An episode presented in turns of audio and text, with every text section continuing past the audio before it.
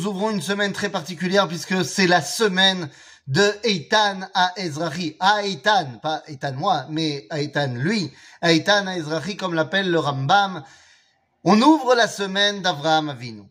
Avraham Avinu dans la paracha de l'Achlora. Alors, on va parler plusieurs fois cette semaine d'Avraham. Alors, ce n'est pas un cours de paracha qui s'étale sur toute la semaine, mais Abraham, c'est quand même notre papa, c'est le père fondateur de l'identité d'Israël. Il est évident que sa vie est pour nous un enseignement et pour nous une source euh, de prise de conscience identitaire. Et donc, on va se plonger dans l'histoire d'Abraham. Abraham est appelé dans notre paracha Abraham à Ivry. Et on connaît tous l'enseignement de Rashi, qui n'est pas faux, qui nous dit que ou Ivry, il est le passeur parce qu'il est passé de l'autre côté du fleuve. Le monde entier est idolâtre d'un côté et lui, il est monothéiste de l'autre côté. Avraham a Ivry. Zeyafé, Bezenachon, c'est juste, mais c'est évidemment pas cela le sens premier du fait qu'il est hébreu. Avraham est un hébreu, tout simplement parce que c'est un hébreu. Tout simplement parce que il fait partie d'une identité familiale. Et ça, c'est quelque chose que nous devons absolument bien comprendre. Abraham est présenté dans la paracha de la semaine dernière, dans la paracha de Noach. Abraham est présenté comme étant, eh bien, le successeur d'une généalogie, d'une famille qui a commencé par Shem et surtout par Ever. Ever étant le l'arrière-petit-fils de Shem, mais qui est surtout le patron de la famille. Ouavi kol bene Ever, nous dira-t-on de Shem. Rabotai, Ever, en français, ça veut dire hébreu. Les Ivrim, ce sont les Hébreux. Et ce sont les descendants de Ever. Il y a donc ici une identité. Et quelle est cette identité? Quelle est la particularité d'être un hébreu?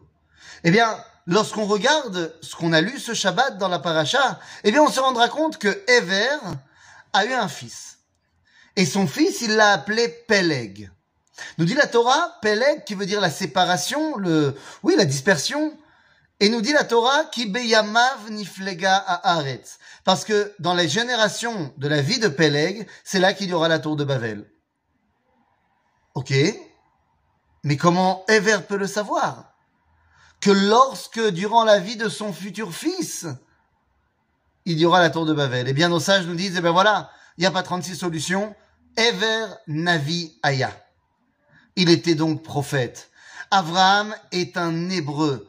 Il est donc celui qui, eh bien, porte en lui la force de la prophétie, la capacité à son tour de devenir prophète. D'ailleurs, c'est ce qu'il va devenir.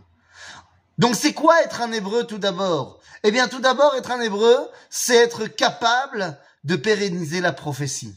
Nous sommes aujourd'hui en train de redevenir des hébreux. Mais quand on y regarde encore un tout petit peu plus près, eh bien on se rendra compte que bon bah cette généalogie continue, hein. Euh, il y a plein de gens, il y a Arparchad, et, finalement on arrive à Terach. Terach, le père d'Abraham, et là il va falloir qu'on explique un petit peu. Terach est la génération qui vient clore cette généalogie, d'après la paracha de Noir. Terach a trois enfants. Terach a un fils qui s'appelle Avram, un autre qui s'appelle Nachor et un troisième qui s'appelle Aran. Terach est un hébreu. Où devrait-il habiter? Où est la terre des Hébreux? Eh bien, la terre des Hébreux, nous le savons, c'est marqué dans la fin du livre de Bereshit. Lorsque Yosef s'adresse à les chansons au Sarah Mashkin pour lui demander de l'aider aux yeux de, aux oreilles de Pharaon, il lui dit Gunov Gunavtim Eretza Ivrim. C'est-à-dire que, en Égypte, c'est-à-dire dans la communauté internationale de l'époque, il est de notoriété publique que la terre d'Israël s'appelle Eretz Ivrim, la terre des Hébreux. C'est notre terre depuis toujours. C'est la terre que Noach a donnée à Shem. Rabotai. Donc, Terach, en tant qu'hébreu, descendant de Ever, devrait habiter en Eretz Israël. Il n'y est pas. Il est à Ur-Kasdim. Mais Ur-Kasdim, c'est pas à lui, c'est au Kasdim. Au Chaldéen. Nous voyons donc que la naissance de l'identité hébraïque, ou du moins sa pérégrination, et sa naissance pour nous au niveau de notre enseignement dans la Torah, commence en exil. Terach Be'ur, c'est le proto-Am Israël en exil. D'ailleurs, Terach s'occupe de la question du divin. Il s'en occupe mal, mais il s'en occupe, puisque nous dit le Midrash qu'il était vendeur d'idéologie, vendeur d'idoles. Ça veut dire quoi idole? Idéologie. Et que tout le monde venait le voir, car tout le monde comprenait que la question du divin, eh bien, c'est une question à qui il faut, pour, la comprendre, il faut demander son avis à l'hébreu. Très bien. Malheureusement, là-bas à Our, l'antisémitisme a atteint des sommets. À ce moment-là, Aran se fait massacrer par les Chaldéens. Vayamot Aran al Littéralement, Aran a été tué du vivant de son père dans le pays de sa naissance, dans le four des Chaldéens. Non, à Ur oui, mais Ur, ça veut dire le nom de la ville, mais c'est également une fournaise. Comme si un tiers de l'identité hébraïque avait été massacré dans des fours suite à l'antisémitisme de l'exil. Toute ressemblance évidemment avec un cas actuel serait purement fortuit, involontaire ou pas.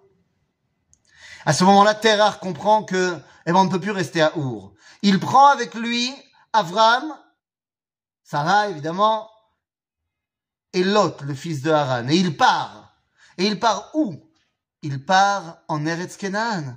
Pourquoi? Parce que c'est la terre des Hébreux, c'est la terre de ses ancêtres. Il fait son alia.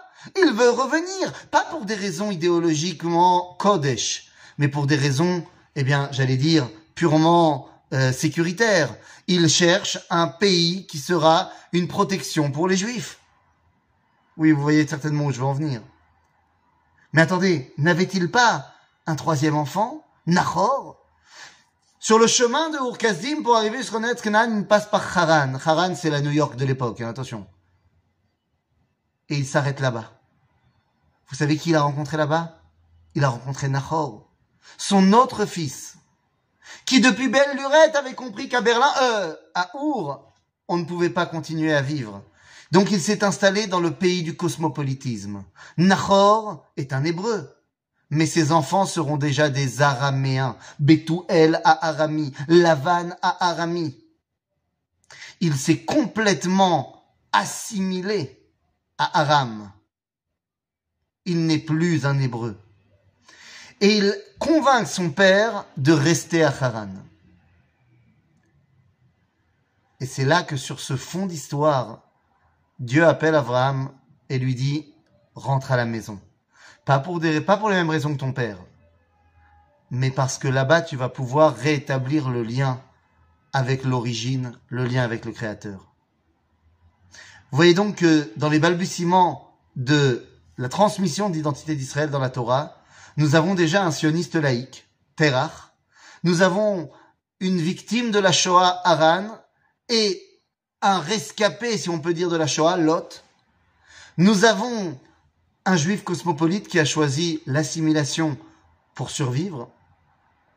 Et il y a Abraham qui entend l'appel d'Akadosh Baruch qu'on va peut-être considérer comme étant un sioniste religieux, c'est-à-dire un homme qui revient en terre d'Israël parce qu'il a compris que c'était la volonté d'Akadosh Baruch Abraham est celui qui nous enseigne comment, de nouveau, nous relier à notre identité et de ce fait, nous relier à Kadosh Baruch Hu.